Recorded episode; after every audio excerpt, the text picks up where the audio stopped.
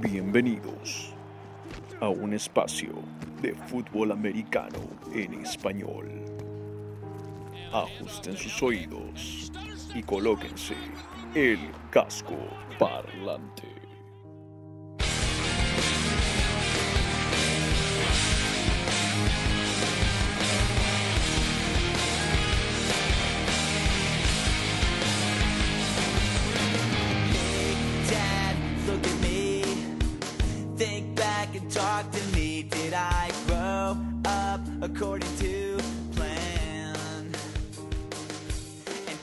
Hola, hola, hola, hola, ¿qué tal? ¿Cómo están todos? Y tengan muy, pero muy buenos días y bienvenidos a Casco Parlante, su podcast de la NFL, la National Football League, el fútbol americano profesional de los Estados Unidos, para todo el mundo de habla especialmente para nuestro querido Perú.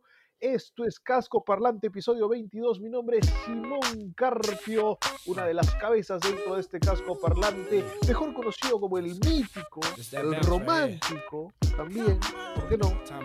Y es un gusto poder saludarlos y presentarles al hermoso, fabuloso, increíble panel que tenemos con nosotros todas las semanas. Primero, ¿por qué nos saludamos al señor Rodstad Rodrigo Delgado de Moller? Hola muchachos, ¿cómo estamos? Yo feliz porque la liga se está volviendo cada vez más pareja y competitiva que nunca. Cualquier equipo le puede ganar a cualquiera a estas alturas. Hubieron partidos muy emocionantes, con muchas sorpresas en algunos casos y casi estamos ya a mitad de temporada.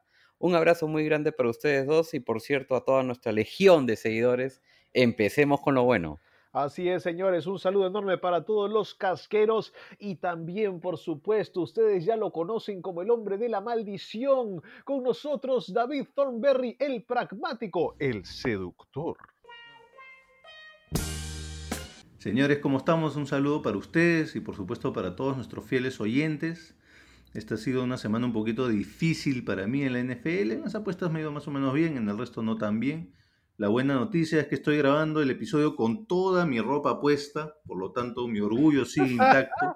La mala noticia es que en la calle está taladrando Luz del Sur, el vecino de al lado, el departamento de al lado está martillando, así que de repente voy a estar de un humor un poquito tenso hoy día, pero ahí vamos.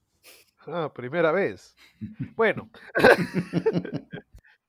Señores, cerramos la semana 6 de la NFL. Les vamos a hablar acerca de nuestro mejor, peor respeto, decepción de esta semana. Vamos a también entrar de lleno a la semana 7 porque tenemos partido de jueves por la noche, duelo divisional de la NFC Este y les hablaremos también de las apuestas y todo lo que ha venido sucediendo a lo largo de estos últimos días en la National Football League. Y empezamos entonces con la canción de la semana. Perfect, The Simple Plan. Ustedes ya saben, hubo un equipo que fue perfecto, pero a veces uno no puede ser perfecto, como dice la canción de Simple Plan, y por eso le dedicamos esta canción a David Thornberry, que por culpa de él no tuvimos perfectas apuestas por primera semana en Casco Parlante. Gracias, pragmático. De nada. No, pero eh, tomándolo también en serio, uno no puede ser siempre perfecto, pero perfecta es la maldición del Eliminator de, de David Thornberry y estaremos hablando de eso más adelante en el programa. Ah, no. Ese es, ese es infalible. Es verdad, ese es a prueba de balas. Muchachos, empecemos con el mejor, peor respeto, decepción de la semana 6 y entro yo primero de lleno pateando la puerta porque tenemos de lo mejor, lo más lindo, lo más hermoso que hubo esta semana. Les voy a dar mi mejor, mejor, pero recontra mejor de la semana. Para mí fue todo un equipo, especialmente el lado defensivo que hay que resaltarlo, pero ah, fue todo un equipo. Lo mejor y el mejor para mí son los Steelers de Pittsburgh. Dios mío, qué equipo. Qué equipo. Cuando ya uno veía los nombres al comienzo de la temporada en este equipo, decía, sí, yo creo que lo puede hacer. Hablábamos de que iba a mejorar mucho en ofensiva, de que tenía la mejor defensa de la liga, de que iba a reponerse, que era candidato a ganar la división. Señores, este equipo es de otro mundo. Se lesionó Deontay Johnson y tienen todavía a Claypool, a Juju y a Leon Washington. Además, Rodlisberger le está lanzando a manos de mantequilla a Ibron, que lo crean o no, sigue siendo una opción muy viable de fantasía en los alas cerradas. Tienen una línea ofensiva que está bien compuestita y defensivamente son unas máquinas. Fitzpatrick es una máquina, Cameron Hayward es una máquina, los linebackers está eh, Bud Dupree, está TJ Watt, lo tienen todo, tienen a Joe Hayden, este es un equipazo, es un equipazo, lo mejor de la semana, los Steelers destrozaron a los Browns en pedacitos, lo siento. No, al contrario, yo los elegí también para que ganen ese partido. Y lo la única noticia lamentable de los Steelers es que pierden a Bush en defensa, pero vamos, tienen suficiente arsenal para poder suplir su ausencia. Dinos tú lo mejor de la semana para ti, Rodstad. Oh, no, señores. No los den por muertos aún. Como dice el dicho, se ve bien, se siente bien, juegan bien. Lo mejor, el retorno al ruedo de mis San Francisco 49ers y es que cuando te humillan de la manera como los Dolphins lo humillaron la semana pasada, es cuando realmente te das cuenta de qué está hecho un equipo. Parece que mi putada por el Zoom a Kyle Shanahan y John Lynch funcionó y no tuvieron que esperar mucho tiempo. Gran actuación de Jimmy G, por cierto, que volvió a ser Jimmy G que vimos el año pasado. Pisando más cómodo sobre ese tobillo y se le vio más seguro contra una de las defensas más complicadas de la liga el equipo tiene otra sensación cuando todas sus piezas están dentro del terreno de juego. Y ya dentro de poco la unidad defensiva estará casi completa también. Contento con lo hecho por ambos cornerbacks, tanto por el retorno de Manuel Mosley, quien regresó después de ausentarse por tres partidos por un protocolo de contusión, como la gran actuación de Jason Verrett, totalmente sano y a un nivel superlativo. Excelente aporte de George Kittle, no solo al anotar un touchdown en esa jugada de cuarto y dos, en el segundo cuarto, sino en especial ante el bloqueo que le permitió a Debo Samuel anotar el primer touchdown del equipo. Los 49ers tuvieron una mitad casi perfecta, les cuento. Garópolo, 215 yardas aéreas, completando más del 80% de sus pases y lanzando tres pases de touchdown en la primera mitad, su máxima marca de pases de touchdown, por cierto, de su carrera. La línea ofensiva, en comparación del partido con los Dolphins, también estuvo mucho mejor. No le permitieron nada a Aaron Donald, que venía liderando la liga con 7 puntos sacks en el año.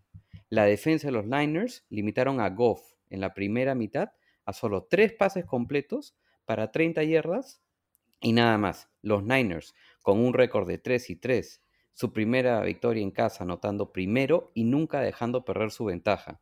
Señoras y señores, el efecto glorioso del uniforme blanco entero, ese que usaron en el 94, año en que por cierto ganaron el Super Bowl. Surgió efecto en este partido. Garópolo 4-0 contra los Rams y 7-1 en prime time. Señores, Roth ha venido pero feliz, contento. Es diferente cuando viene así con esa sonrisa, ¿te das cuenta? Es otra cosa. Tom Berry, ¿qué es tu mejor de la semana? Bueno, para mí lo mejor de la semana, los Titans, específicamente la ofensiva de los Titans, y más en particular eh, en el último drive del, tiempo regular, digamos, para poder empatar el partido. Estábamos viendo el partido y hubo una serie de jugadas muy interesantes. Obviamente Tannehill estuvo muy bien. Derrick Henry, ahorita voy a ahondar un poquito en él. Incluso yo le daría bastante crédito a, Mike Vrabel. Tú, Simón, siempre desde el año pasado abogas porque Vrabel es un buen entrenador y creo que semana a semana lo sigue demostrando. Acá, justo antes de la anotación para empatar el partido, el comentarista, bueno, hay que ser sinceros, el comentarista en castellano, el de, inglés no, hizo, no cometió este error, pero el comentarista en, castellano cuestionó la jugada, la penúltima jugada antes del pase de touchdown, en donde no sé si vieron, pero llaman una, un pase hacia el medio de la cancha, cuando ya no tenían tiempos fuera, solo quedaban 22 segundos, entonces el comentarista dice, ese pase no sirve para nada, lo único que hace es hacerte perder tiempo, vas a tener que correr, apurarte y vas a tener que picar el balón. Y en realidad puede ser que tenga razón, pero creo que Vrabel no estaba pensando en esa jugada, él hizo esa jugada pensando en la siguiente jugada. Porque seguramente la defensiva de los Texans estaba pensando lo mismo. Estaba pensando, ah, bueno, hicieron un pase al medio, ahora tienen que apurar, tienen que picar el balón y a ver qué hacen. Y en realidad lo que hicieron los Titans fue lanzar ese pase, se acomodaron rápidamente, se pusieron formación y, ni siquiera pensaron en picar el balón. Ya Tannehill tenía clarísimo qué iba a pasar en la siguiente jugada. ¿Qué fue ese pase a AJ Brown arriba, donde solo él lo podía agarrar? para empatar el partido, ¿no? Para mí esa fue una jugada maestra de ajedrez de Vrabel cuando todos estábamos viendo damas, él, él estaba jugando ajedrez. Y punto aparte, por supuesto, lo que hizo Derrick Henry, ¿no? Con sus 200, no sé cuántas yardas, más de 200 yardas por tierra, creo que como 212 y como 59 por aire. Desde el 2018, solo tres, digamos, dentro de toda la NFL, solo tres jugadores han tenido más de, de, digamos, un partido con más de 200 yardas terrestres desde el 2018. Bueno, y Derrick Henry él solo tiene tres, y el resto de la NFL, tres. Entonces, Ah, gran esfuerzo de Derrick Henry. De hecho, eh, es el único jugador en la historia en tener partidos de más de 200 yardas por tierra en tres temporadas consecutivas. Y por supuesto hay que darle todo el crédito también al esfuerzo de Derrick Henry en la jugada donde ganan el partido en tiempo extra, donde se manda un Wildcat, una vez más una jugada maestra de Bravel, un- una formación Wildcat donde recibe Derrick Henry y de frente simplemente corre con toda la potencia del mundo a Linson para ganar el partido. ¿no? Para mí eso fue ese, ese drive en particular y un poco toda esta mm, estrategia de los Titans, lo mejor de la semana. Hablando, yo quería hacerles una pregunta, hablando de este famoso jugadas de wildcard. ¿Qué beneficio le ven frente a hacer simplemente una jugada de acarreo simple? Porque me parece que el wildcard evidencia aún más para la defensa de que quien recibe el balón es el que la va a terminar corriendo. ¿Qué piensan ustedes? Para mí hay dos beneficios claros. El primero es de que Tannehill estaba alineado de receptor. A la izquierda, sí. Y Tannehill, uno, ha jugado de receptor en colegial, Ajá. así que puede atrapar el balón tranquilamente. De que antes de que sea snapeado el balón, tú no sabes si Tannehill va corriendo hacia la línea y, y lanza el balón. Es Claro. una de las jugadas que puede darse, ¿no? La otra es de que mueves mucho a la defensa, porque si tú ves, ya todos tienen sus asignaciones. Y cuando sale el huddle y ves que Tannehill se va de receptor, tú dices, eh, ¿qui- qui- ¿quién lo cura él? ¿Qué hacemos? ¿Y en qué hacemos? Ya Henry tiene el balón y se mete. Ahora, la otra es de que el snap es más rápido. Es más rápido que el snap que de ahí tú tienes que entregárselo a un corredor. Esos dos milisegundos son la diferencia. Ok, ok. Sí, exactamente ese iba a ser mi punto, ¿no? Primero que siembras incertidumbre hasta cierto punto y segundo esas milésimas de segundo que ganas cuando el, el mariscal de campo no se la tiene que entrar al corredor, sino que el corredor simplemente ahí toma la decisión de lo que va a hacer, ¿no? Vamos con las menciones honrosas de lo mejor, muchachos. ¿Tienen alguna así sueltita que les haya quedado de esta semana? Bueno, en mi caso, la defensa de los Chicago Bears, lo que hicieron contra Carolina fue superlativo para mí. Fui el único dentro de este pequeño trío que eligieron a los Bears esta semana. Capturaron en cuatro oportunidades a Teddy Bridgewater y solamente le permitieron convertir el 23% de sus conversiones en tercera oportunidad y le permitieron anotar solo un touchdown de las tres veces que estuvieron en la zona ro- roja. Simplemente no es fácil anotarle a este equipo de Chicago. Lograron romper la racha de las tres victorias consecutivas de los Panthers en Carolina y en gran medida gracias a la defensa es que este equipo está con récord 5 y 1, ¿no? Sí, eso me genera a mí suspicacia, ¿eh? el que tú hayas elegido a los Bears, porque tú insististe bastante para que le apostáramos en el fondo común al, al under de los Bears y ahora te veo eligiéndolos. Cuidado, ¿eh? ¿Qué, qué- jugada estás haciendo ahí, Rod? No estoy haciendo ninguna. Acuérdate que también elegí a los Bears como parte de mi top 5 en defensas de fantasy. Y ojo, estoy admirando a la defensa, no al equipo. Ahí está, ahí está, muy bien. De acuerdo con lo de la defensa, sí. Mi mención honrosa para esta semana va con el regreso de un jugador. Es hermoso tenerlo de vuelta porque es uno de los mejores jugadores de la liga y cuando está sano hace lo que hizo esta semana. Julio Jones tuvo 8 recepciones, 137 yardas, 2 touchdowns. Hizo lo que quiso con los Vikings, poco más, y los, los pone a la cama, los arropa y les canta una canción de cuna. Fue increíble. Yo vi las jugadas de Julio Jones. Es hermoso verlo jugar. Si no es el mejor corredor de rutas del NFL, en el palo, la rompe. Así que a mí me encanta ver a Julio y creo que los Falcons cada vez que tienen a Julio sanos son una amenaza. Y mi querido Simón, no podemos dejar de mencionar, así como le pegamos, también hay que admirarlo. Gracias a Philip Rivers, el comeback que hicieron contra los Bengals nos permitió salvar el Eliminator. Es verdad, es verdad, nos salvó con las justas. Ahí Rivers también, bueno, Mamita. ¿no? pero, pero sí, sí, hay que darle crédito. Primer partido que lanzó para dos o más touchdowns en la temporada. Y claro, para no perder la costumbre, lanzó una intercepción. Sí, eh, creo que por ahí va, ¿no? Rivers te da, te da una buena y te da una mala. No, no lo tengan en fantasía, es doloroso y, y es un infarto todas las semanas. Les doy mi última mención honrosa de lo mejor que creo que era importante para mí, la celebración de la semana, muchachos. Mm. En el partido de Dolphins Jets, hay una excelente jugada defensiva de Brandon Jones, uno de los safeties de los Dolphins, y su compañero Christian Wilkins no encontró mejor forma de celebrar que literalmente salir corriendo para tirarse encima de él, pero en vez de tirarse encima de él decidió hacerle lingo, saltar totalmente encima de él, pero él estaba parado. Brandon Jones mide un 80 y Christian Wilkins es un liniero defensivo y lo saltó completo. Christian Wilkins mide 1,91 y pesa 143 kilos y se saltó a Brandon Jones de 1,80 como si fuera una grada. Tiene que ver el video, es magnífico, es magnífico. Christian Wilkins, ex jugador de Clemson, qué atlético, Dios mío, el gordito, ¿ah? la rompe. Si vas a hablar de celebraciones, tienes que mencionar la de anoche, creo que fue en la intercepción de Buda Baker, donde hacen el, bolos, ¿no? Los, alinea a todos sus compañeros de la defensiva como si estuviese jugando bolos y tira la pelota y los tumbas, una chuza. Y bueno, y la celebración maldita, porque creo que de ahí les cayó la maldición a los Packers de, de Aaron Rodgers eh, emulando a Hingle McCrimmleberry, o como se pronuncia esa vaina, Es verdad, la del movimiento de, de cadera. de pelvis. Es- vean- vayan a ver ese, ese video en YouTube, no el de Aaron Rodgers, sino el original de Key Peel, es muy gracioso. Bueno, y lo crean o no, eso causó la ira de Thornberry. y por eso perdieron los Packers. Señores, no, no, mentira, Thornberry. No eres tú solamente el de la maldición. Al parecer, Rogers también. Yo soy Eliminator, además, yo no tenía los Packers. Todavía, Liliana, todavía no tengo a los Packers en Eliminator, cuidado nomás. Ay, Dios mío. ¿Sabes qué? Vamos a dar un poco de respeto después de hablar de lo mejor de la semana. Y para eso, para esa linda, linda sección, tenemos al señor Rodrigo Delgado de Molerot. A ver, mi respeto va bien ligado con lo mejor de David. Y acá quiero hacer un respeto en combo. Señores, va a ser para los Texans por nunca bajar los brazos contra un equipo tremendo de los Titans. Que por cierto, casi lo pierden gracias a Gotkowski esta vez, que falló un gol de campo desde la 27. Y al Rey de Reyes. Acá por favor pónganme la canción de Juegos de Tronos, porque el trono solo le pertenece a uno, año a año, y ese es King Henry.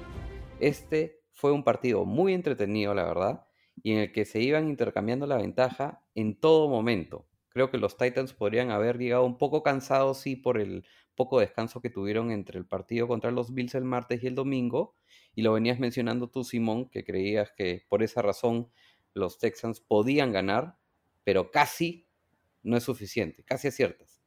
En este partido también anotaron bastantes puntos. Ryan Tannehill, lo dije en el episodio anterior, puede que ya entre a conversación de MVP del año.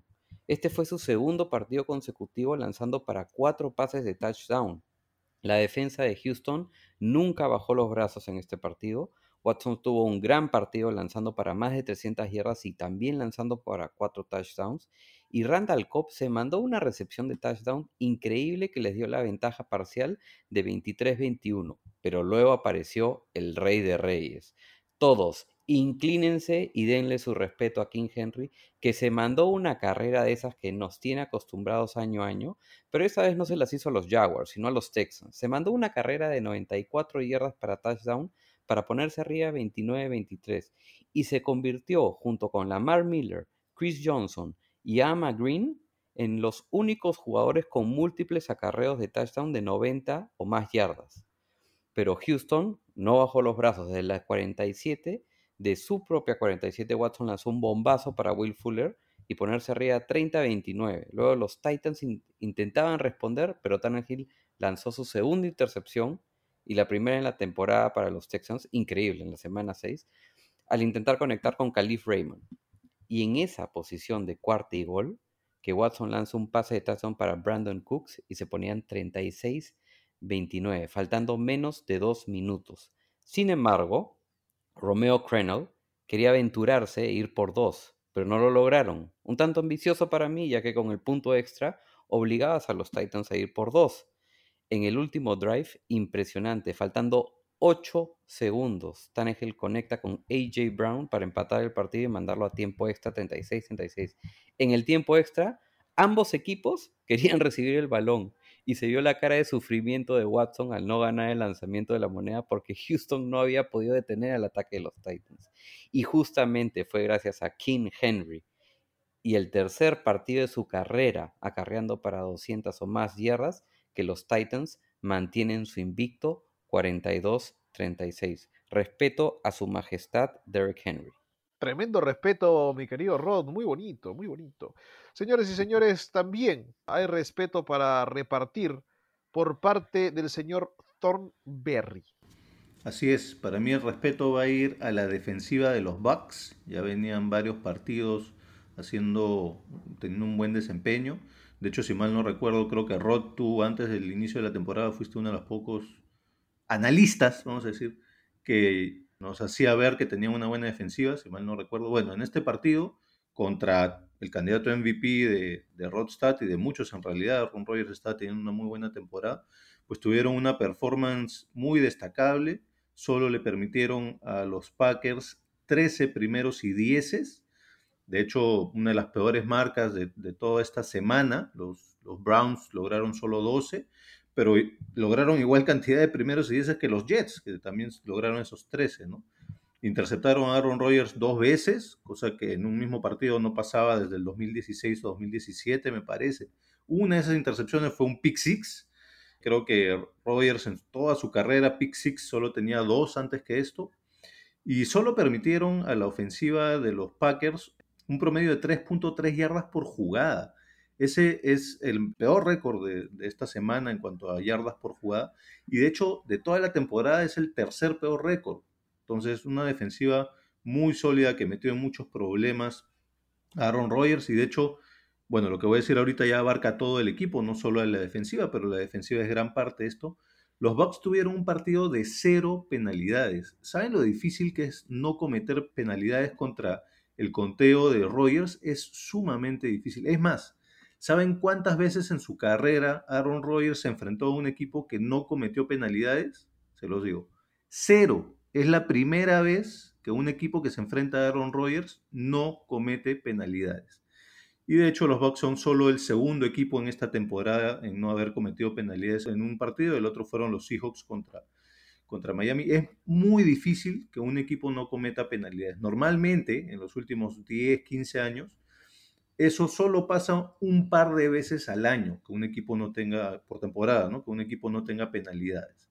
Entonces, muy buena actuación de los Bucks, muy disciplinados. De hecho, creo que ahí fallamos los tres, porque un equipo tan, digamos, que había sido tan disciplinado de manera tan pública la semana anterior, que tiene a dos zorros como Arians y como Tom Brady, era obvio que iba a haber una corrección. Probablemente había una sobrecorrección, no volverán a tener un partido perfecto. Pero era obvio que iba a suceder y creo que se nos pasó a los tres. Un respeto para los Bucks, específicamente para su defensiva. Muy bien, muy bonito. Señores y señores, es parte de la canción de la semana de Simple Plan. Perfect. Respeto, para mí yo le voy a dar respeto, señoras y señores, a un jugador al que no le damos mucho respeto, probablemente nunca, seguramente no lo tiene en el fantasy, pero creo que hay que admirar el juego no solamente por los números, sino también por lo que se hace en el campo. Para mí, uno de los mejores partidos de cualquier jugador esta semana en la NFL y hay que darle su respeto. El señor se llama Anthony Firkser. Es el ala cerrada de los Tennessee Titans. No solamente en números tuvo un partidazo, Anthony Firkser tuvo 8 recepciones para 113 yardas y un touchdown.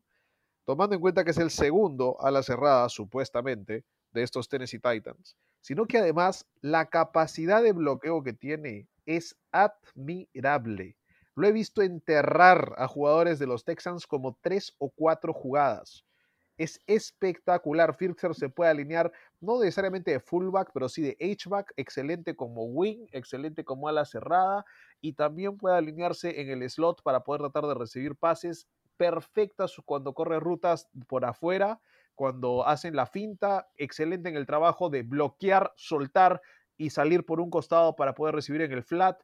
Anthony Firkser está jugando a otro nivel, es una de las grandes razones por las cuales los Titans están jugando como están jugando y por eso lo tengo en el respeto esta semana. Si no lo conocen, conózcanlo, vean el video. No es un jugador de fantasy necesariamente, no es un jugador que tú vas a, a ponerlo en los reflectores, pero si quieres aprender a jugar a la cerrada, mira un video de Anthony Firkser, está jugando a otro nivel. Señoras y señores, seguimos con los respetos. ¿Alguna mención honrosa, muchachos? Bueno, sí, solamente para agregar y complementar lo de David en la defensa de los Bucks. Increíble lo que hicieron. Hoy en día ya son la segunda mejor defensa de la liga tras seis semanas, ojo. Y a Rogers, en todas estas semanas, antes de este partido, lo habían capturado tres veces. Y los Bucks lo capturaron cuatro en un solo partido. Muy bueno también eso, ¿ah? Berry, ¿alguna mención gorrosa del respeto? No, no, ahí estamos bien. Yo te doy una más. No es un respeto que nosotros dimos, pero sí se lo dieron en la transmisión de inglés a un excelente jugador de fútbol americano. En la transmisión de inglés del partido Dolphins Jets, estaba pateando el pateador de los Jets, se me fue el nombre en este momento, me parece que es Ficken, y justo el comentarista recuerda y dice, bueno, tomar en cuenta de que yo recuerdo un partido Jets Dolphins que fue muy bueno, en el cual los Jets lo ganan para poder ir a playoffs, dos goles de campo de Raúl Alegre. Y fue muy lindo, me sacó una sonrisa en ver de la transmisión en inglés que lo mencione el comentarista y que recordando grandes partidos de Jets Dolphins y estaban hablando de, Marino y estaban hablando de cuando estos dos equipos se peleaban, la conferencia americana o, o al menos llegaban lejos y habló de ese partido en que Raúl Alegre mete dos goles de campo para, para poder clasificar a los Jets a los playoffs y pensé, qué lindo, qué lindo que todavía la NFL recuerde uno de los mejores jugadores latinos y que lo tuvimos en, entrevista este año con nosotros aquí en Casco Parlante. Sin duda alguna, Simón, Raúl Alegre es una mega estrella en este deporte, lo recordamos con mucho cariño, quien tuvo la gentileza, por cierto, de otorgarnos una entrevista. Y ya que estás hablando de los Dolphins Jets, ¿se acuerdan ustedes una predicción que di yo sobre Tua? Sí, dijiste de que Fitzpatrick iba a jugar tan mal. No, no, señor. Revisa la grabación. Yo dije, si Fitzpatrick termina jugando todo el partido contra los Niners, veo a Tua entrando o contra los Jets o contra los Broncos. Sí, porque que los Niners iban a tragar a Fitzpatrick. No, no, no dije por qué, simplemente dije el hecho. No, no seamos graciosos. Dije, por favor, no desvíes. E, la predicción se cumplió, entró en el cuarto cuarto. Es verdad, fue bonito, fue bonito lo de Tua. Se quedó también en la cancha, digamos, absorbiendo el momento y dice que llamó a sus, a sus padres mientras estaba ahí después del partido. No, sí, estuvo emocionadísimo en la conferencia de prensa. Dijo que no le importaba el tiempo que había estado en la cancha, simplemente estaba contento de estar ahí, pisar el terreno de juego y debutar en la NFL. Una predicción más del de Molerot. Vamos a ver, ah, vamos a ver. Ah. Yo, todavía estoy dudando de las razones detrás de sí, Así le damos inicio al segmento Les dije.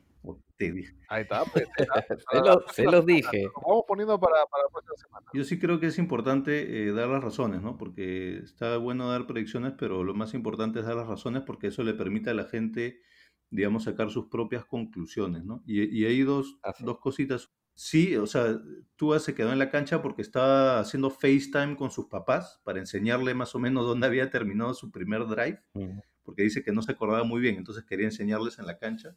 Y hablando de menciones honrosas, Simón, ya que estabas hablando de pateadores, una mención honrosa al pateador de los Jaguars, John Brown, que no tuvo una buena actuación, pero hay que contarles la historia. Ese señor John Brown, ese chico John Brown, que es eh, afroamericano, uno de los pocos pateadores afroamericanos que ha habido en la historia de la NFL, anotó un gol de campo, falló otro. Ese gol de campo que anotó era el primer gol de campo oficial que él anotaba en un partido de fútbol americano. Él nunca había pateado un gol de campo, él lo sacaron de, universidad, de, del colegio, creo, o desde la universidad del equipo de fútbol soccer. Quiso ser pateador, pero nunca había tenido oportunidad de patear un gol de campo en un partido oficial. Ese fue su primer gol de campo en un partido oficial. Así que respeto para John Brown. Sí, era el especialista de las patadas de salida en, la universidad. Y, fue, fue increíble, ¿no? Que, le den la chance. Bueno, también los Jaguars le pueden dar la chance a cualquiera, nos presentamos nosotros también para patear, a ver qué pasa, ¿no? Pero... Sí, bueno, ahí podemos seguir con el segmento, te lo dije, porque era un poco lo que les contaba la semana pasada con alguna razón, ¿no? Están teniendo muchos problemas con pateadores, por lesiones principalmente. Probablemente John Brown ya no vuelva a ver la cancha porque la idea es que ante el regreso de alguno de los lesionados, que ya podría darse esta semana, él volverá a sentarse o simplemente lo cortarán. Último respeto entonces también para Brandon McManus. Pateó seis y los metió los seis, muchachos. Tremendo, tremendo McManus. No veíamos un pateador y, de 50 más, las, clavaba como si fueran canicas, no importaba. Tremendo el partido de Brandon McManus, de lo, de lo más respetable esta semana, el pateador de los, de los Broncos de Denver, que ganó solito el partido, solito lo ganó. ¿ah? No, no necesitó ayuda de nadie más Efectivamente. para ganar el encuentro. Señores, cerramos entonces el respeto y vamos a pasar a una de las actividades más dolorosas que tenemos que hacer aquí en Casco Parlante, que es hablar de lo peor de la semana. Señor Rodrigo Delgado Rodstad de Mole Rod, ¿qué le pareció lo peor de la semana? A ver, Simón, aquí estoy un poco con el corazón partido porque tengo dos opciones Uy, ponme a Alejandro Sanz. y no quiero y no quiero hacer deferencias. Tú sabes que yo te quiero mucho, ¿verdad? Claro, si yo soy quien dijo que ganaban los Niners, Y claro, te lo dije. y también quiero mucho a Liliana. Entonces, en esta vez voy a hablar de dos peores, uno cortito y uno más, más este, detallado. El cortito de los, los New England Patriots, que fueron de lo peor. O sea, en este partido increíble, Drew Luck ya se convirtió en el jugador más joven de ganar un partido en el Gillette Stadium. ¿Y cómo lo hizo? Lanzando cero pases de touchdown, dos intercepciones y un fumble. Por otro lado, Cam Newton sigue con un récord sin ganarle a los Broncos. Está 0 y 4 en su carrera y creo que este era el mejor momento para poder romper esa racha. Pero voy a mi peor de los peores, porque fue el que más sabor amargo me causó, y fueron los Green Bay Packers. Increíble que Brady y Rodgers se hayan visto la cara solo dos veces antes de este partido, estando en la liga 16 años. Uno en el 2014 y otro en el 2018. Ahora, un dato que no sabían. En ambos años que se enfrentaron, Tom Brady ganó el Super Bowl.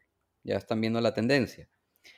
Pero vamos a lo que realmente me pareció lo peor. Venía muy entusiasmado por lo que venían haciendo los Packers. Venían descansados, frescos por la semana de bye y lo mejor de todo, jugando en el estado de Florida.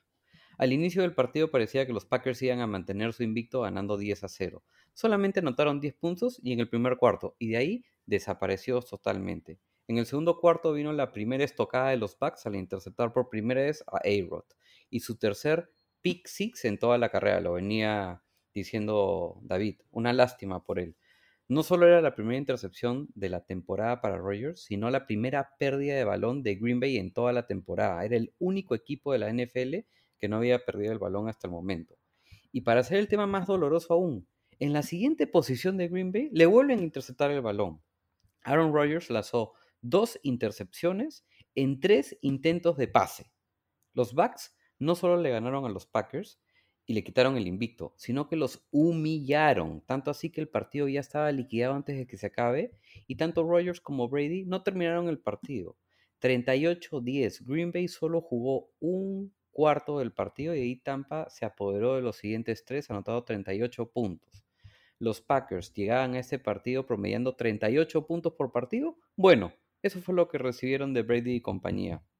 Por cierto, felicidades a Gronk que anotó su primer touchdown desde la semana 14 del 2018 contra los Dolphins en Miami, también en Florida. Packer Girl no aprueba de este mensaje. No, no, no la prueba para nada. Lo puso a lo peor, lo peor, señores, el conjunto de los Packers. Mil disculpas, Liliana. Tú sabes que no es nada personal, pero está en lo peor porque es lo que más me dolió. Bueno, Thornberry, ¿qué, qué, fue lo peor para usted? No puede ser peor que los Packers. Es peor que los Packers porque es sostenido y se llaman los New York Jets. No puede ser, no, no sé qué decir de los New York Jets. O sea, no le pueden anotar a una defensiva mediocre, a una defensiva de media tabla. Wow. Cero puntos. Nada, nada de nada. O sea, creo que es, sí, es el primer equipo de esta temporada que no logra anotar un solo punto. Tuvieron más de 10 jugadas más que Miami y, y, nada, no podían hacer nada, no podían hacer nada. Solo tuvieron 3.8 yardas por jugada, ya decíamos que era el, la segunda peor marca después justamente de los Packers en esta semana. Ahora, en la temporada también están ahí en el ranking de los 5 o 6 peores partidos, porque uh, por ahí iban. Ha, ha habido un, un, partido donde un equipo avanzó 2.1, 3.2, bueno, este 3.8 está ahí entre los 5 peores. Una sola incursión en zona roja.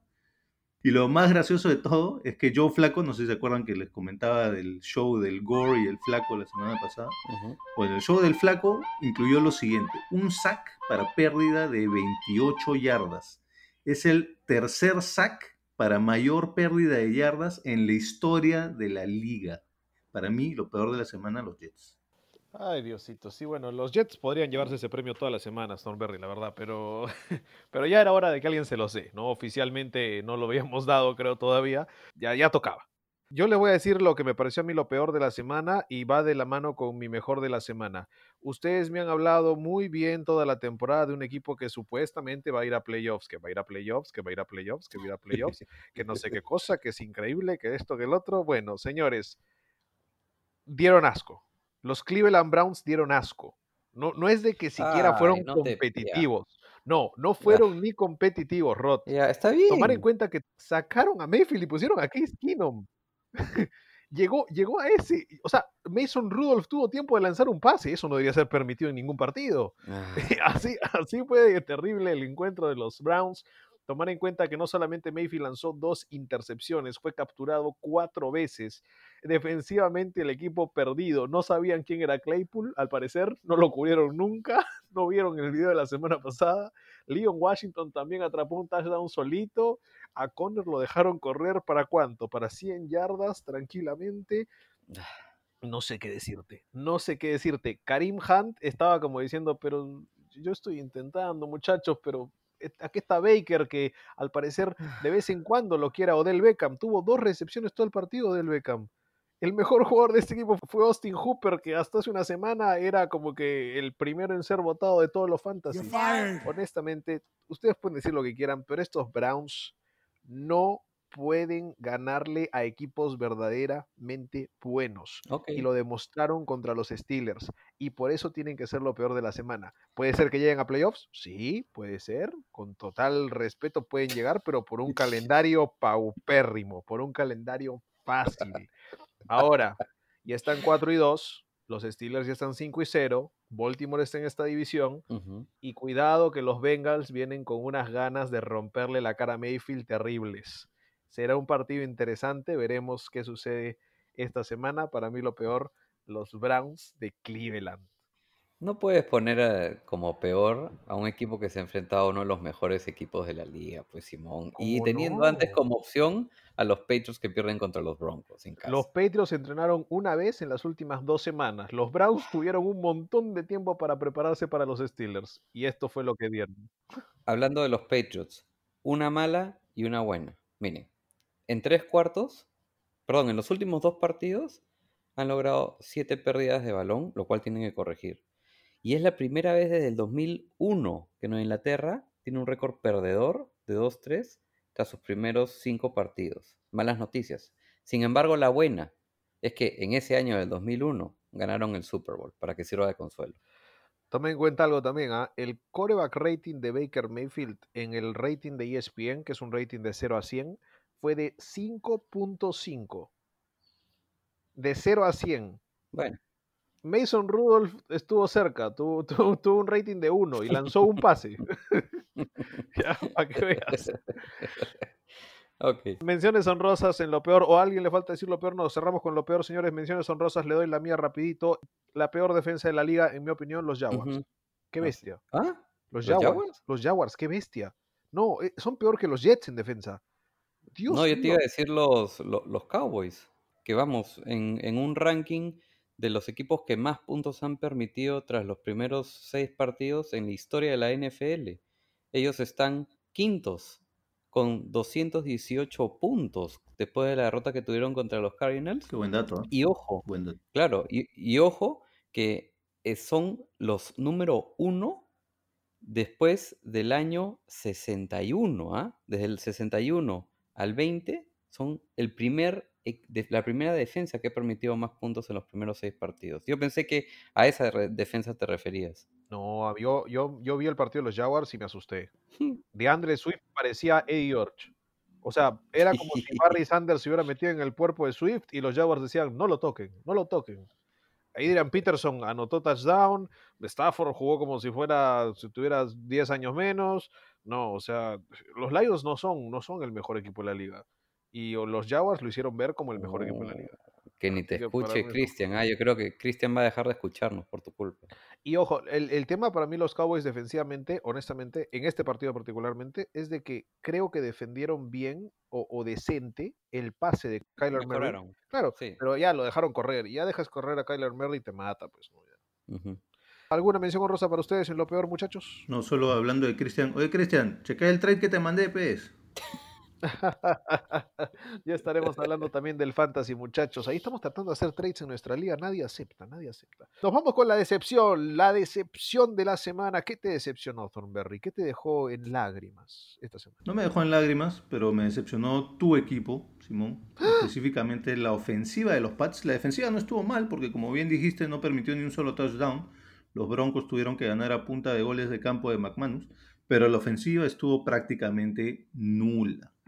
De hecho, tengo un par de datos bien interesantes. La última vez que los Pats anotaron 22 o menos de 22 puntos combinados en dos partidos consecutivos fue en septiembre del 2000. Han pasado 20 años. La última vez que anotaron menos de 14 puntos en dos partidos seguidos, que es lo que ha pasado ahora, fue en octubre del 2002. O sea que estamos hablando de unas marcas históricas para estos Pats y no lo sé, quizá que ya estamos viendo el final de la dinastía. Ay, Dios mío, cómo se pone la gente. ah? Yo les voy a dar mi decepción. Mi decepción involucra cuatro partidos y es muy personal. Yo me lancé con predicciones un poquito arriesgadas la semana pasada, pero lo hice tomando en cuenta de que analicé bien los partidos y dije, ah, mira, acá sí puede haber cambios, acá sí puede haber sorpresas. Cuatro esfuerzos fueron insuficientes en los partidos y eso a mí casi me causa un problema cardíaco o mental, seamos sinceros, y me decepcionó mucho. Los Pats primero, último drive para ganarlo y no llegaron. Doloroso. Los Panthers de Bridgewater, también con último drive para empatarlo, me parece. Doloroso. Los Eagles con Carson Wentz, dos puntos para empatarlo. Doloroso. Los Texans solo tenían que anotar esos dos puntos. No lo hicieron. En todas esas últimos drives, en todas esas últimas jugadas, mis apuestas o mis predicciones estaban en la línea. Yo estaba esperando con ansias que se diera esto para poder tener una semana perfecta y estos cuatro equipos me decepcionaron sobre el final. En las últimas jugadas estuve cerca, como dicen muchos, pero así de cerca estuve así de lejos también y eso fue muy decepcionante. Lo dejo cerrar al señor Rodrigo Rodstad. Mi decepción, señores, va para el sistema de la NFL. Este tema de que el campeón de cada división entre a los playoffs a como lugar y peor aún, tenga localía en un partido de postemporada. Me parece lo más injusto del mundo para mí. Tenemos divisiones como la NFC Este, en donde el líder es aún los Dallas Cowboys, con un récord de 2 y 4 tras 6 semanas, récord perdedor.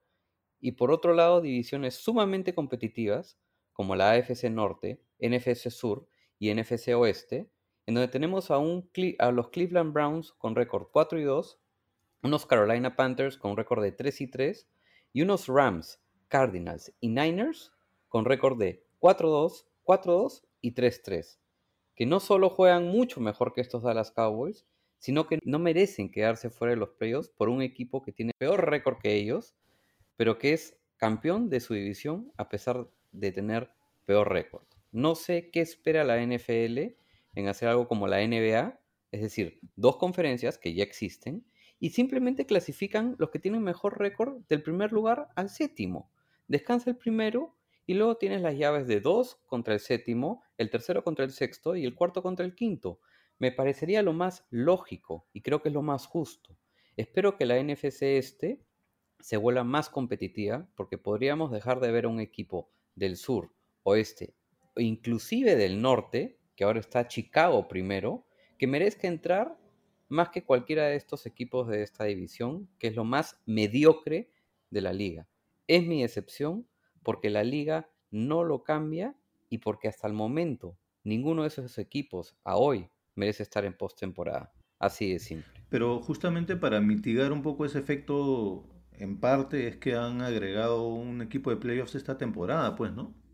Sí, pero, pero igual el, tienen el candado este del campeón de división entra sí o sí. O sea, yo creo que realmente, si quieres agregar esa séptima plaza de playoffs, compénsalo también con el, el ranking overall de la conferencia. Está bien que si quieren mantengan sus grupos de división para que estos equipos jueguen doble partido con los de su propia división, pero no me parece justo. ¿A- ¿Acaso tú crees hoy por hoy, David y Simón, que alguno de estos cuatro equipos de la NFC este es digno de entrar a postemporada? Sí, yo sí. Pues, Bueno, yo creo que por supuesto que no. Yo sí. O- honestamente, ¿ustedes no creen que los Eagles no los quieren ver en postemporada? No, no, no, eso no es lo que ha preguntado. No sé, es que no, no que los queremos ver. No, De los siete mejores equipos de la NFC, en mi opinión están los Eagles. Séptimo, pero están. para mí no. Porque yo creo que están, No. están los Bucks, están los Saints, están los Seahawks, están los Niners, Los Rams, los Rams, sí, están los Rams. Packers, Creo que están los Packers. Ya, pues, ¿cuántos vas ahí? Seis. Yo no creo que los Bears sean mejor necesariamente que los Eagles. Yo no creo que los Eagles sean necesariamente mejor que los Bears, lamentablemente. Y también por ahí los Cardinals, ¿no? Claro. Yo creo que los Eagles sí están al nivel de los Bears y los Panthers por esa séptima plaza. Entonces, si tú me dices, ¿quién no merece?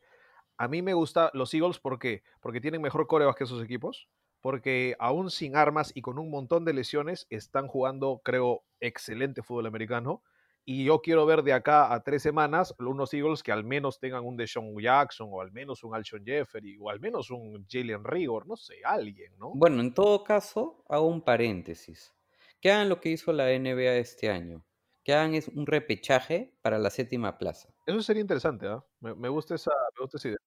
Claro, que agarren al, al séptimo en, en overall y al octavo, y entre ellos que jueguen un partido para ver quién se gana esa séptima plaza. Bueno, en verdad sería el, el octavo y el noveno, ¿no? Porque el primero va directo y de ahí van seis se juegan, o, o cómo es. Sí, no, son siete. O sea, entran siete, pues, ¿no? Entonces, ese séptimo que se juega entre el, que está séptimo y octavo. Vamos a ver, porque también la, la gran diferencia es de que como juegan tanto dentro de división, alguien siempre va a sobresalir y va a tener un récord al menos decente, ¿no? De, de 8 o de 7. Esperemos, esperemos que sí, porque hasta ahorita. Y lo otro es que el ser campeón de división tiene que valer de algo. Así seas el pésimo, el peor campeón de división. Dentro de la división sí hay un cierto orgullo, ¿no? Dentro de cada equipo, dentro de cada división, si tú ves eso, sí tiene que tener un cierto valor. Eso es lo que va a ser más difícil romper como paradigma, creo yo. Ok, entonces si quieren que entre el campeón de división, pero que no le den localía en postemporada. Esa sí me parece buena idea. Eso sí me gusta. Eso, ahí estamos llegando a algo, a algo más interesante y consensuado, sí. Señor, cerramos entonces nuestra decepción de la semana con el sistema de la NFL para los playoffs. Estaremos hablando más adelante también al respecto cuando ya veamos un poquito más parametrado el panorama a la mitad de la temporada seguramente. Vamos a hablar ahora acerca de nuestro cierre de semana. ¿Cómo cerramos la semana en el Pozo Conjunto Watch? Mi querido David Thornberry, ¿nos fue bien, nos fue mal? ¿Tenemos para la salchipapa o honestamente vamos a estar mendigando en las calles de Lima? Bueno, creo que creo que quizá al final de temporada pues estemos ni habiendo perdido ni habiendo ganado. El tema es que en la apuesta de los Bengals, que necesitamos que ganen cinco partidos como máximo, vamos muy bien, porque han ganado uno de los primeros seis partidos, así que ahí vamos a buen ritmo. El tema de los Bears se va complicando cada vez más. Necesitamos que ganen máximo ocho partidos, ya han ganado cinco, o sea que todavía, todavía tenemos chance, pero está un poquito complicado. Tiene que lesionar Matt Nagy. Sí, bueno, en la defensiva, ¿no? Creo que la defensiva es la que le está sacando los partidos adelante. Se tendría que lesionar a alguien en la defensiva, pero no se lo deseamos a nadie, por si acaso.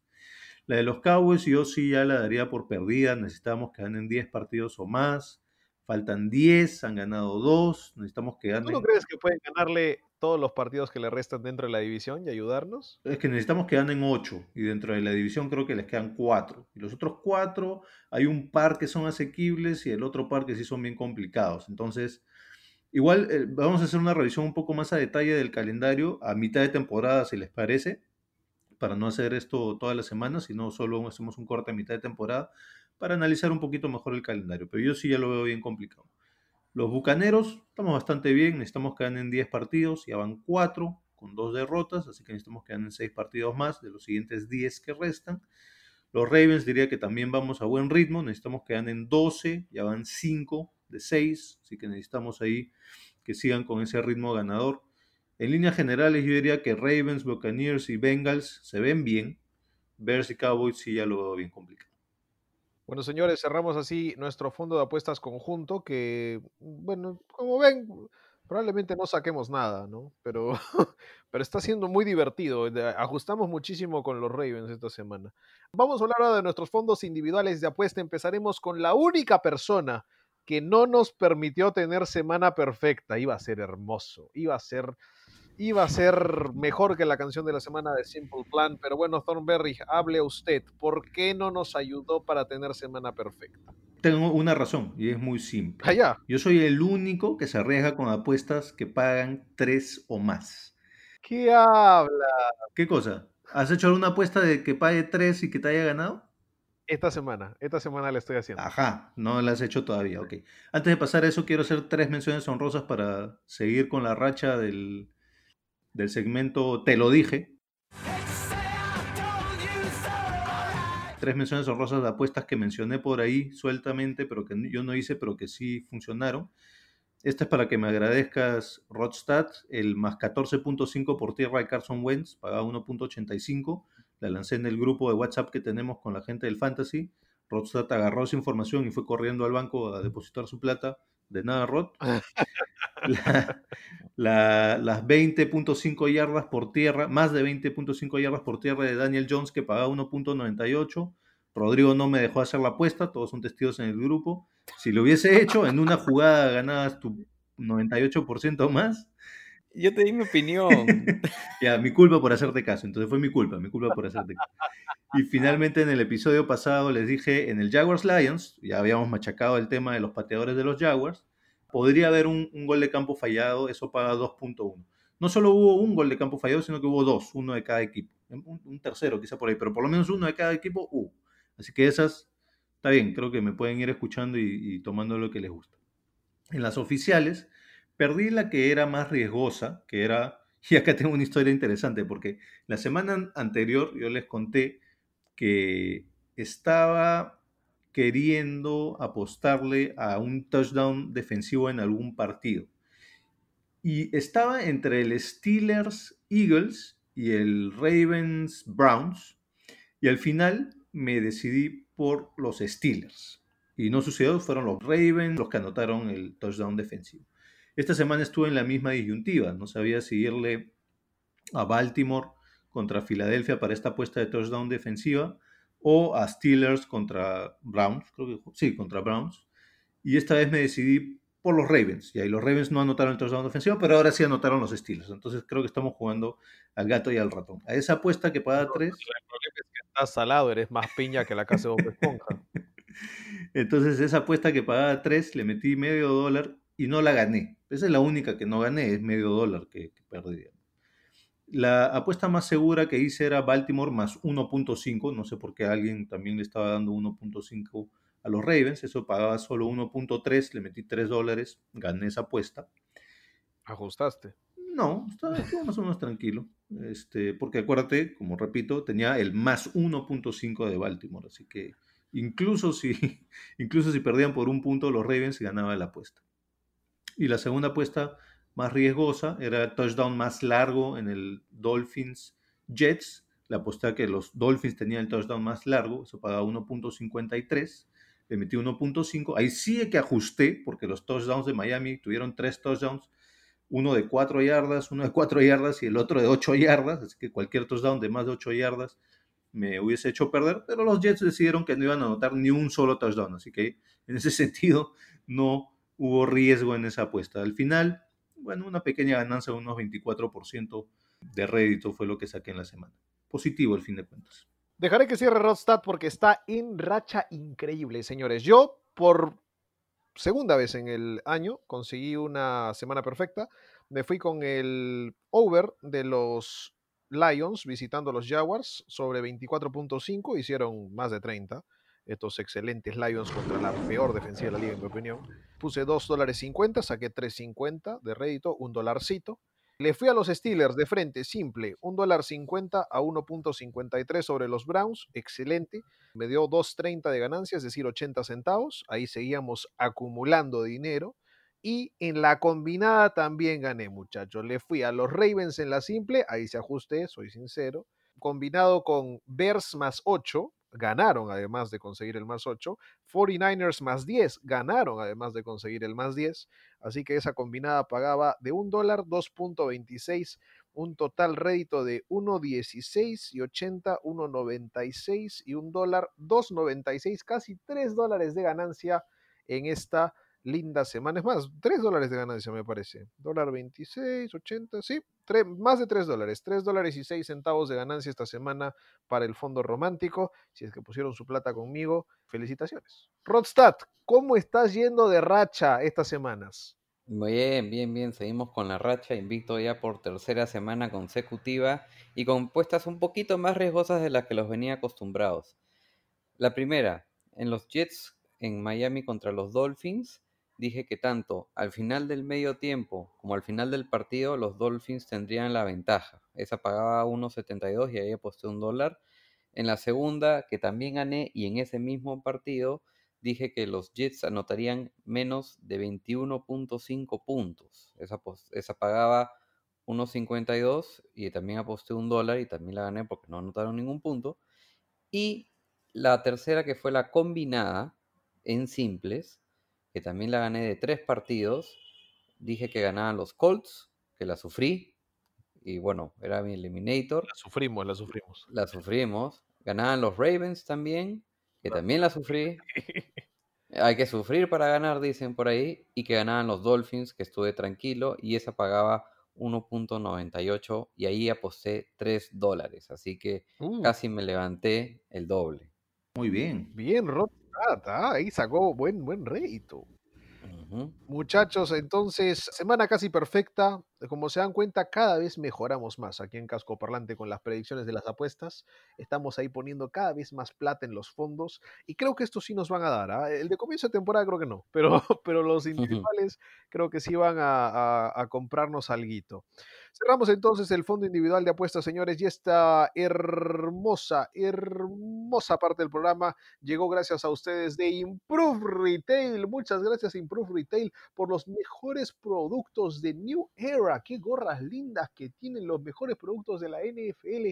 Ustedes los encuentran en Improve Retail, mejores importaciones a todo el mercado peruano. En estos momentos tienen en cartelera un gorro precioso de los New England Patriots, de los Pats. Si tú quieres ponértelo para la próxima semana, para este fin de semana, cuando se enfrenten a San Francisco, si quieres hacerle cachita a Rodstad cuando ganen los Pats, uy, ¿quién dijo eso?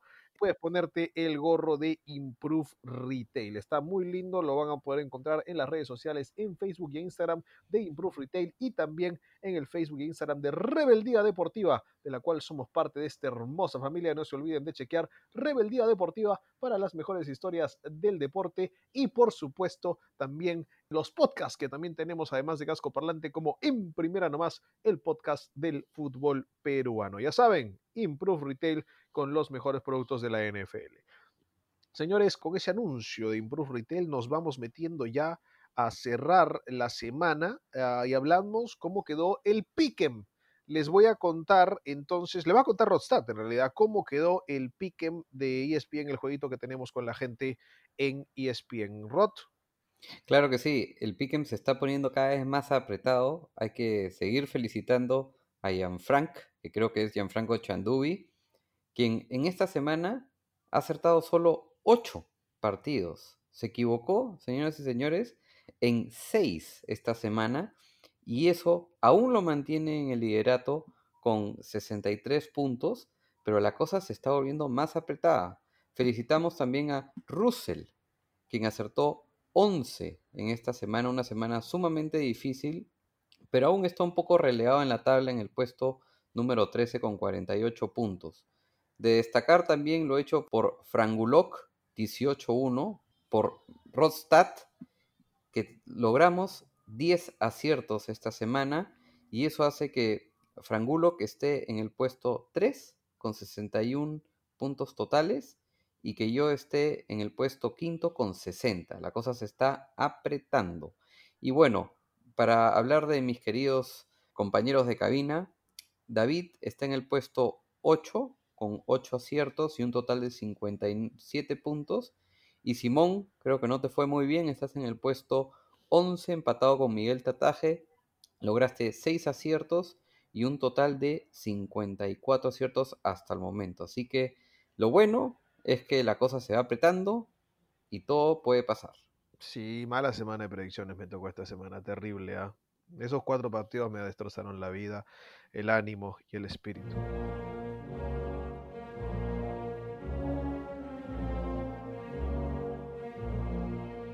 Bueno, volvamos hacia la parte más divertida, señores, de la NFL, como puede ser también el Eliminator. Hablemos del Eliminator, parece estar nuestro experto en Eliminator, el señor David Thornberry. Está contento. Con cachita todavía. Oye, mira, estaba revisando que sí, en el Eliminator estoy hasta las patas. Llevamos seis semanas y he fallado tres veces, pero me estoy dando cuenta que esas tres veces, uno fue tu equipo, Rodstad, y otro fue tu equipo, Simón. Así que no sé si yo soy el salado o ustedes me están dando mala suerte. Estoy todavía intentando entender eso. Es que no tienes que escoger ninguno de nuestros equipos. pues. Ah, ya, perfecto, perfecto. Digo, ¿cómo es? Tú le elegiste a los Colts, perdieron con los Jaguars, no sé cómo. De ahí, eh, cuando elegiste el equipo de Roth, eh, se lesionó la mitad del equipo. Ajá. Eh, cuando elegiste al mío, no entrenamos nunca y perdimos contra un pateador. Y, y no sé, ¿de qué- qué- ¿a quién más elegiste? Que no, no, no sé qué más pasó. eh, Y perdieron los Cardinals, ¿no? Esos son los tres que perdí, sí. No, pero la vez que elegiste a mi equipo, Ah, no, gané. ganamos. Sí, pero, pero lesionó a todo tu equipo. Claro, entonces échale la culpa a Simón nomás. No, es, es Thornberry, es Thornberry, muchacho. Bueno, si, si efectivamente es un nuevo poder, recién lo estoy descubriendo, recién lo estoy aceptando. Pórtense bien, muchachos, porque en la siguiente semana juegan los 49ers contra los Pats. Voy a ver si es que puedo trasladar ese poder al Pick'em también. Así que pórtense bonito si no quieren que elija uno de sus equipos. El hecho es que sí tenemos tres concursantes, digamos, que tienen un récord perfecto en el Eliminator. Neil Barba, Miguel Tataje y Simón Carpio. Felicitaciones, Simón. Los tres tienen récord perfecto hasta ahora en estas primeras seis semanas, no han fallado en el Eliminator. Muy cerquita atrás está el amigo Fangulo, que todavía no sabemos quién es, y Rodstad, que solo han fallado una vez. Rod, ¿tú con quién fallaste? Yo fallé, si no me equivoco. Cardinals, en la semana 3. Sí, Cardinals en la Cuando semana lo 3. eligió igual que tú, ¿qué crees? Eh, te, te estamos hablando. Pero bueno, el tema es que todavía hay tres invictos. Vamos a ver cómo van en las siguientes semanas. Es cosa de no elegir, no elegir. eh, siempre que elijamos el Eliminator, primero va Thornberry. ¿ah? Les voy avisando que para la siguiente semana probablemente sean los Bills entonces. Ay, Diosito lindo. bueno, veremos, veremos, señores, qué pasa en el Eliminator. Ya estamos entrando a la semana 7. Y por supuesto, también hablaremos del Fantasy, porque tenemos una liga de Fantasy linda, hermoso. Un saludo para todos los participantes de nuestra liga de Fantasy en casco parlante. Y por supuesto, celebramos con mucho, mucho orgullo a los participantes que están primeros en la tabla de posiciones después de esta semana 6. Recuerden que tenemos dos divisiones en esta liga de fantasy. En una, Rodstad sigue siendo el líder después de seis semanas con récord de 4 y 2, por más de que cayó esta semana. Al parecer su división tiene gente que no está haciendo bien las cosas.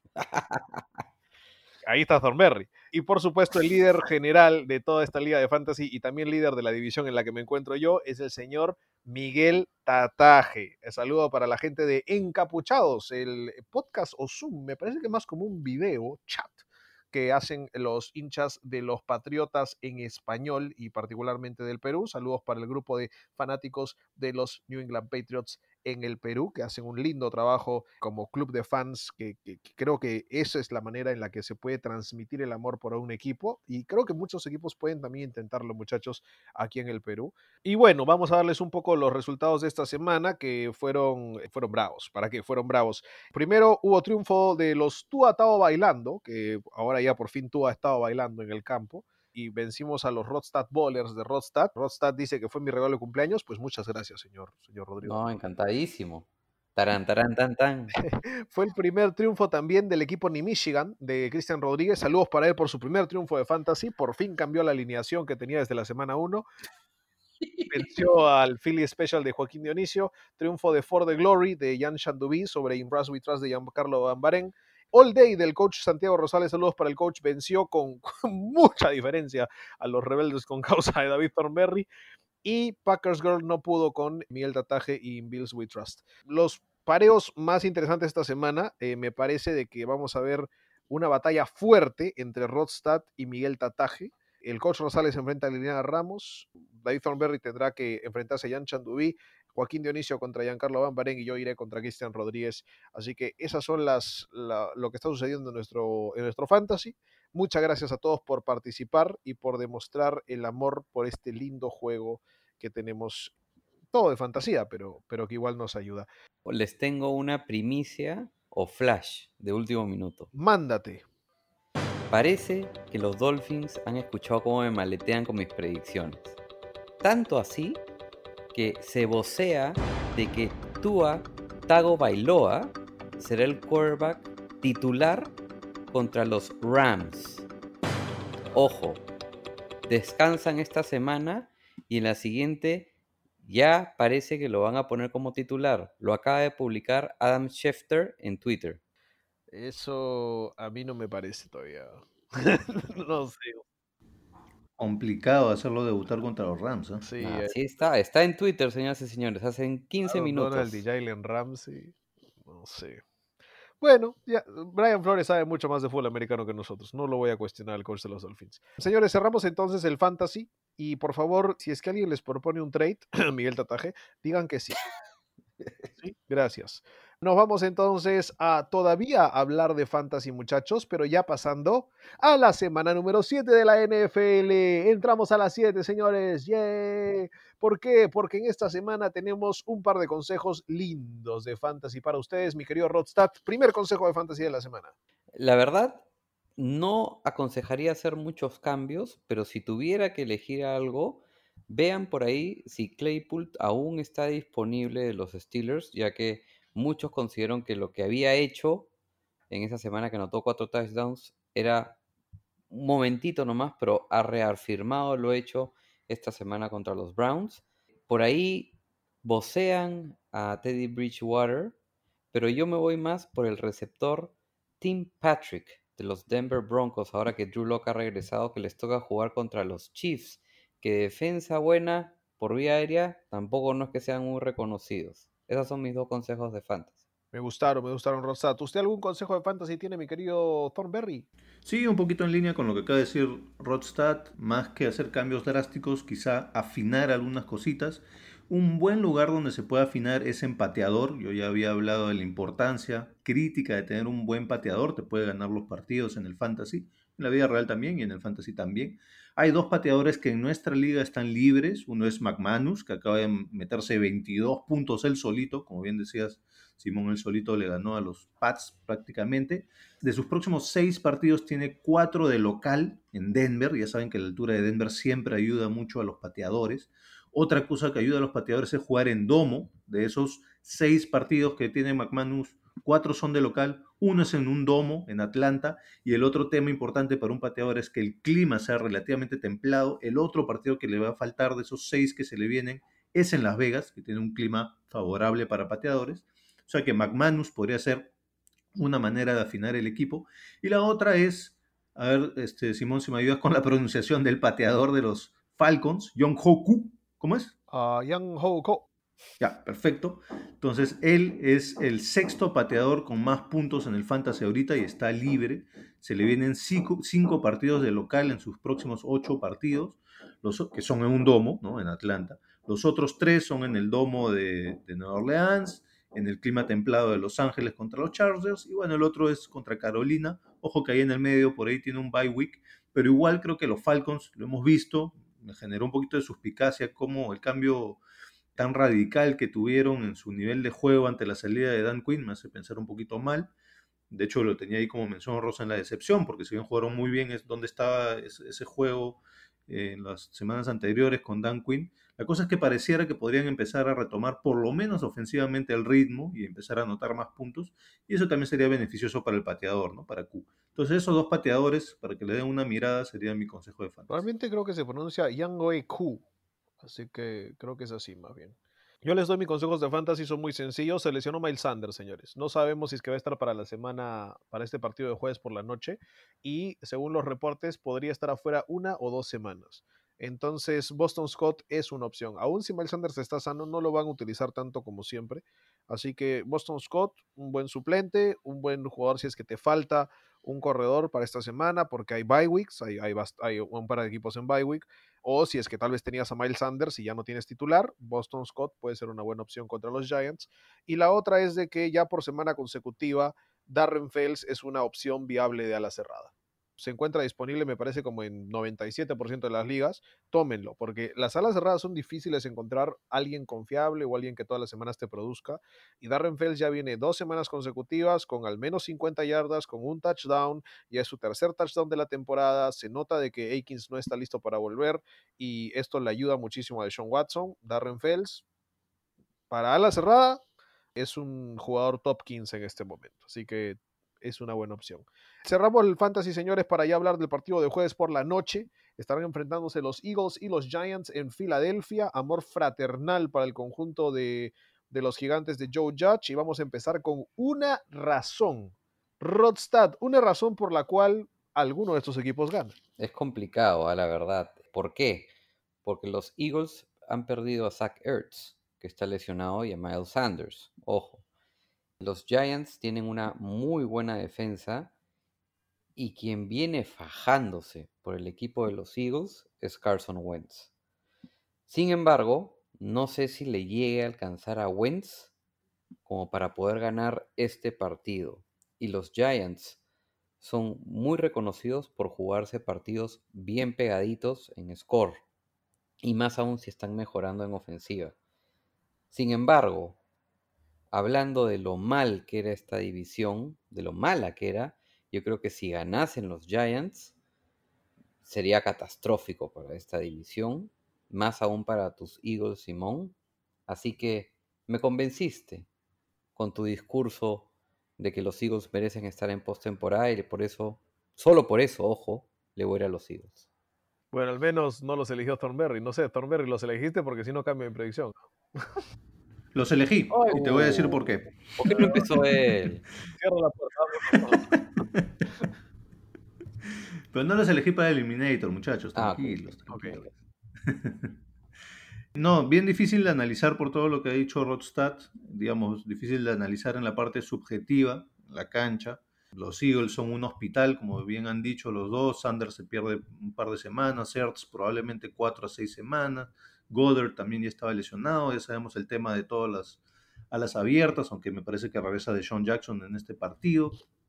En realidad, pues este, viendo los números de manera un poco más fría, más pragmáticamente, los Giants no ganan en Filadelfia desde el 2014. De hecho, en los últimos 20 años, en los últimos 20 partidos, los Eagles están 14 y 6, ganando 70% de sus partidos, todos estos en Filadelfia.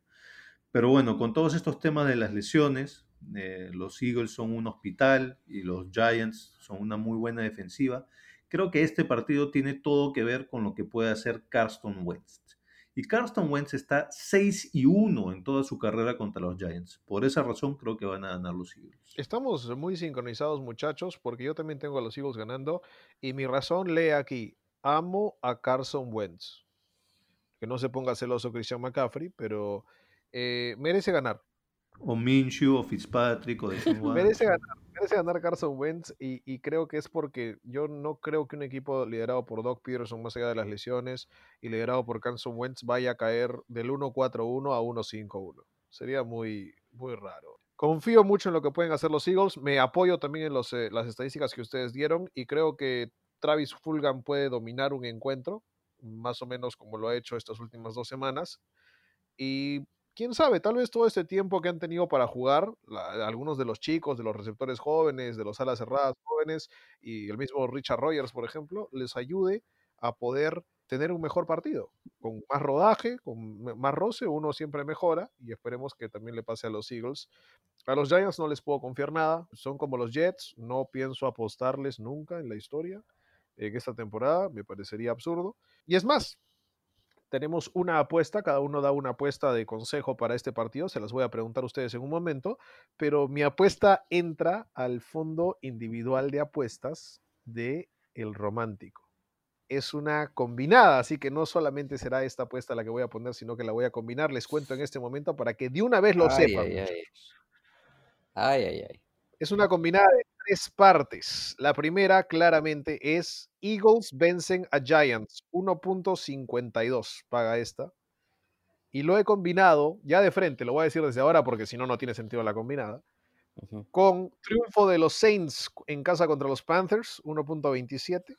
Uf, Y con el under en puntos del Rams Bears en Mm. 49.5, yo creo que anotan entre los dos menos de 49. Toda esa combinación paga 3.05 y le he puesto un dólar. A ver, solamente para que quede constancia, para que después no digan que me copié de Simón. Correcto. Philadelphia Eagles Giants 1.52 a, a los Eagles. Saints Panthers 1.27 a los Saints. Y Rams Bears under 49.5, es decir, tienen que hacer 49 puntos o menos entre los dos, 1.58. Esa combinación de tres partidos paga 3.05 y he colocado un dólar. Bueno, yo te comento que en este partido yo también tengo una apuesta del fondo Rodstad. Así es. Y es la siguiente. Le voy a los Giants con el spread más 8 y ahí paga una cuota de 1.48. No la voy a combinar con ninguna porque me parece aún así una apuesta con alto riesgo. Interesante esa apuesta. ¿Cuánto le pones? Ah, perdón. Le estoy poniendo un dólar. Muy bien, muy bien. Señor Thornberry, ¿usted tiene consejo de apuesta o va a meter también? o sería un- increíble que un jueves los tres metamos, ¿no? Vamos, vamos. Yo tengo dos, tengo dos consejos Que le de apuesta meta, para- que le meta. El primer consejo es el siguiente. Eagles más de 21.5 puntos paga, bueno, ayer lo revisé, pagaba 1.52. Hoy día, por algún motivo, está pagando 1.58, o sea que está subiendo. Quiere decir que la gente no está confiando tanto en eso. Les voy a decir por qué sí confío en eso. Bueno, primero, los Eagles están promediando para toda la temporada 23.5 puntos por partido. Así que por ahí sería más o menos factible. Ahora veamos el otro lado, la defensiva de los Giants. Los Giants es cierto, tienen una buena defensiva, pero es intermitente. Chequen los puntajes que han permitido. Han permitido 26, 17, 36, 17, 37, 19. Son muy intermitentes. Si sigue esta secuencia, les tocaría permitir una alta cantidad de puntos en este partido. Por esos motivos, me parecería interesante el Eagles más de 21.5 cuando saca los números, Thornberry, cuando saca los números es loquísimo. Ahora les voy a dar mi segundo consejo de apuesta para los jueves. Es el, el- el consejo es el siguiente. No apuesten en jueves. Que le apueste, que le apueste. ¿Qué le apueste? No le voy a apostar. no. Mira, no, no nos ha querido completar la semana perfecta de apuestas la semana pasada y esta vez se, se- se sale y no quiere completar el jueves. Hay que ser pragmático. Hay Yo que ser solamente no apostaría lo que acaba de decir David, porque creo que se están enfrentando dos defensivas fuertes y las lesiones que está sufriendo los Eagles, no sé si les dé. Es más, en un momento hasta pensé meterle al under, pero el under está tan bajo que, que dije no, es fácil llegar a ese under. Ahora, yo no sé cómo has llegado tú, Simón, al, al under de los Rams y Bears de 49, porque yo he apostado también al under de los Rams y de los Bears. No sé si aún dentro de mis tres apuestas, sino en el aspecto personal, y estaba en 46 hoy, no, no vi el 49. Lo encontré así de cazuela, te digo, entre los spreads y los puntos. Ahí estaba medio escondido y me gustó, porque dije, No, claro, 49. "Mm, est- estos pueden terminar tranquilamente 24-23. Y eso, y hasta menos. Así que ahí, ahí me gustó, me gustó mucho. Ujú. Señores, entonces esas son nuestras apuestas para este jueves por la noche. Ya saben, estaremos sacando este episodio. Ustedes lo escuchan, tienen la disponibilidad para escucharlo desde mañana, que es miércoles, para también prepararse para el partido jueves por la noche. Y los, eh, el episodio que tiene las predicciones y todo el- la previa del fin de semana estará saliendo el día sábado. ¿Algún saludito, señores? Porque ya cerramos el programa, cerramos el programa y se viene Simple Plan. Así que a- algún saludito, muchachos, antes de irnos. Yo le quiero mandar un saludo a Omar Villegas, que es quien nos escucha, nos felicita por todo el trabajo que hemos hecho y nos ha propuesto que agreguemos el segmento La Sorpresa. También por el lado de nuestros grupos del WhatsApp de Fantasy, nos han recomendado la sección Te lo dije, ¿no? El, eso fue, si no me equivoco, el coach Rosales, así que le mandamos un fuerte abrazo para, también para él, o fue Miguel Tataje. Creo que fueron, creo que fueron los dos ¿ah? en, en- conjunto. Creo que el coach primero y después Miguel secundó la idea. Pero yo creo que sí los podemos, sí los podemos agregar. Me parece que para, para estos episodios que son los que cierran la semana, vamos a meter los, los te lo dijes y vamos a meter también eh, la sorpresa. Dentro del respeto, tal vez entra bien como tú lo dijiste, Rod. Así es, así es. Bueno, señores, Thornberry, algo para cerrar esta semana 6. No vamos a hablar de tu predicción de los tres jugadores de los Pats que iban a tener más de 100 yardas combinadas. Honestamente no estuve tan lejos, en mi opinión. Ajá, a ver, estuviste bien lejos, creo que no viste la estadística. No contaba Cam Newton. No, porque Tú dijiste Cam Newton, no, yo te dijiste pregunté. Burkhead, dijiste White, y dijiste no sé quién más. Ok, les digo, Damian Harris tuvo solamente 33 yardas. No porque no lo intentó, sino porque dejaron de correr. Claro, pero tú no apostaste a que iban a intentar tener 100 yardas. Yo sé, yo sé. James White llegó a 73, que fue el, el más, el más usadito. Y Burkhead solo tuvo 14 porque ya lo sacaron. Entonces, sí, yo creo que los Patriots son uno de los equipos más difíciles de predecir. Me lancé una, una rocaza, Un iceberg, diría alguien. porque hay que decirlo, eh, el- el- en receptores, por ejemplo, Harry y Edelman tuvieron 8 yardas entre los dos, y es el 1 y 2 de receptores, por ejemplo, ¿no? Eh, en, en corredores, el que más corrió fue Newton, 76 yardas y un touchdown. Entonces, si tú quieres predecir algo de los Patriots en ofensiva, a quién van a utilizar más, a quién van a utilizar menos, no lo hagas, papá. No lo hagas, es una pésima idea. No lo vuelvo a hacer, pero creo que así van a ganar. Si no predigo nada, van a ganar porque Edelman tuvo dos pases de para 38 yardas, imagínate. Creo que Rodrigo y yo nos merecemos que nos mandes una torta entonces por esa roca. ¿Qué opinas, Rodrigo? Yo les voy a mandar una, una torta de jamón, como la que comía el chavo, a- así, o, o como decían en mi familia, pan con soledad van a recibir. Esa, esa torta que tú tanto nos decías que no querías recibir. Por cierto, muchachos, les tengo una muy buena noticia. Ah, Mi, bueno, no sé si es buena para ustedes, pero definitivamente es buena para mí. Allá. bueno. Mis Bueno. apuestas, mis apuestas en el fondo Rodstad, no solamente estoy invicto. En las que hice la semana también gané 12 apuestas. Bueno, no invicto, pero gané ¡Guau! 12 y perdí 2 en partidos del domingo. Muy bien. Eso solo indica que Rodstat está apostando 14 apuestas de fútbol americano por día. Eh, ya les van a estar cerrando la, la billetera pronto, seguramente. Señores, hermoso, hermosa el cierre de semana 6. Estamos con muchas ansias y mucha expectativa para la semana 7. Suerte en el fantasy, suerte en el partido jueves por la noche. Y nada, disfruten de otro fin de semana de fútbol americano. Un gusto, Rostad, un gusto pragmático. Chau. Igualmente. Chao, chao. Ouch.